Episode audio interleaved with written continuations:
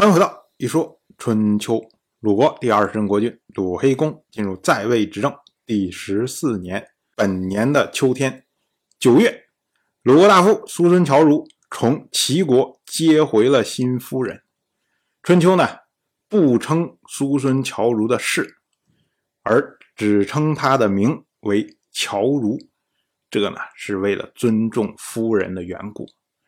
我们要说啊，春秋在记录这些事情上的时候。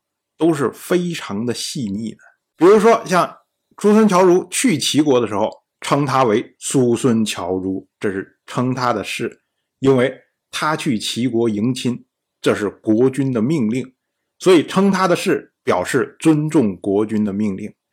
可是呢，苏孙侨如真的把新夫人迎回来的时候，称为侨如以夫人复江氏自治齐，因为。苏孙侨如，他和新夫人放在一起，那么为了尊重新夫人，自然要降低苏孙侨如的地位，那么就不称他的氏。就从这些细节上，我们就可以看出来，春秋记录的非常的细腻。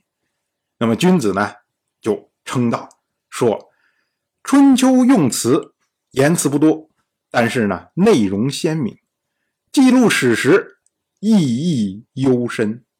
表达委婉而顺理成章，穷尽事实不歪曲，惩戒邪恶，劝人为善。不是圣人，谁又能编撰的出来？到了本年的冬天，魏国的国君魏章病重，于是呢，就派魏国大夫孔征除和宁直两个人立敬嗣的夫人魏看。做太子，那么到了十月十六，魏章去世。当时呢，魏章的夫人定江哭丧已毕啊，到一边去休息。按照当时的习惯呢，这个哭丧的这个间隙的时候啊，可以烧一烧进食饮水。可是呢，这个时候啊，定江就看到了魏国的太子魏看，他发现啊，这个魏看呢，一点都不悲伤啊。这一下啊。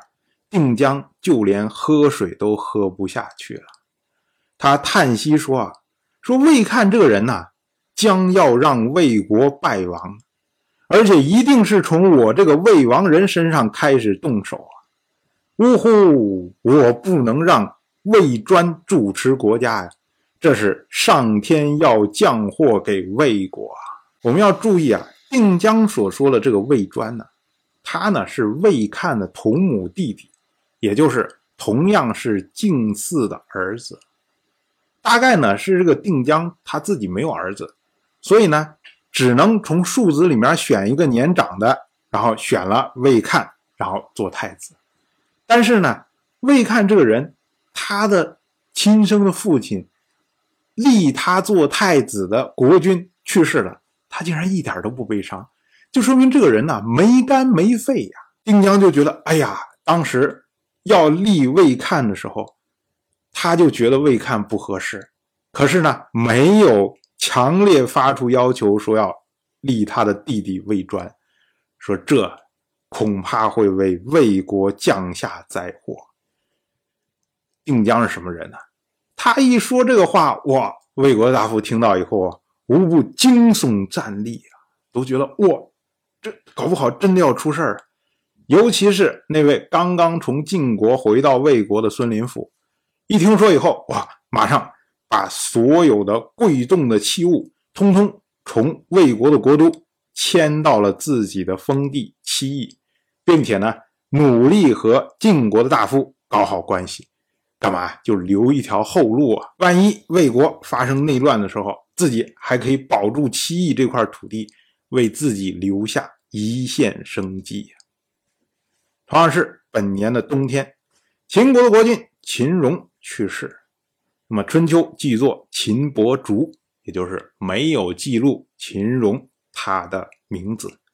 这个大概呢，是因为秦国在发讣告的时候没有标明名字的缘故。因为此后啊，所有的秦国国君基本上都是被记作秦伯竹这个样子。秦荣去世之后啊，秦人为他定谥号为桓。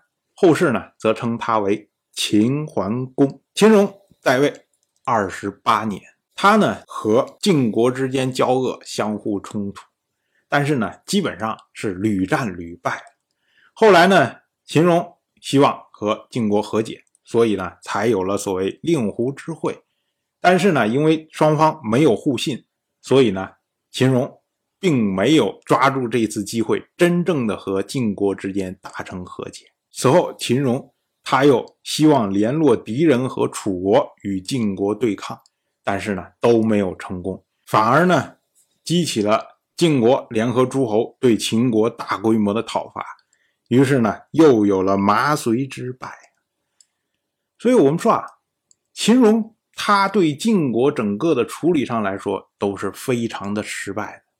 可是呢，哎，秦人为他定谥号为桓，后世呢则称他为秦桓公。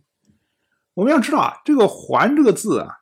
他依照世法来说是辟土远服，那以秦荣对晋国这样的战绩来说，实在说不上是开疆辟土，也说不上是远人来福啊。那为什么秦人要为他定谥号为桓呢？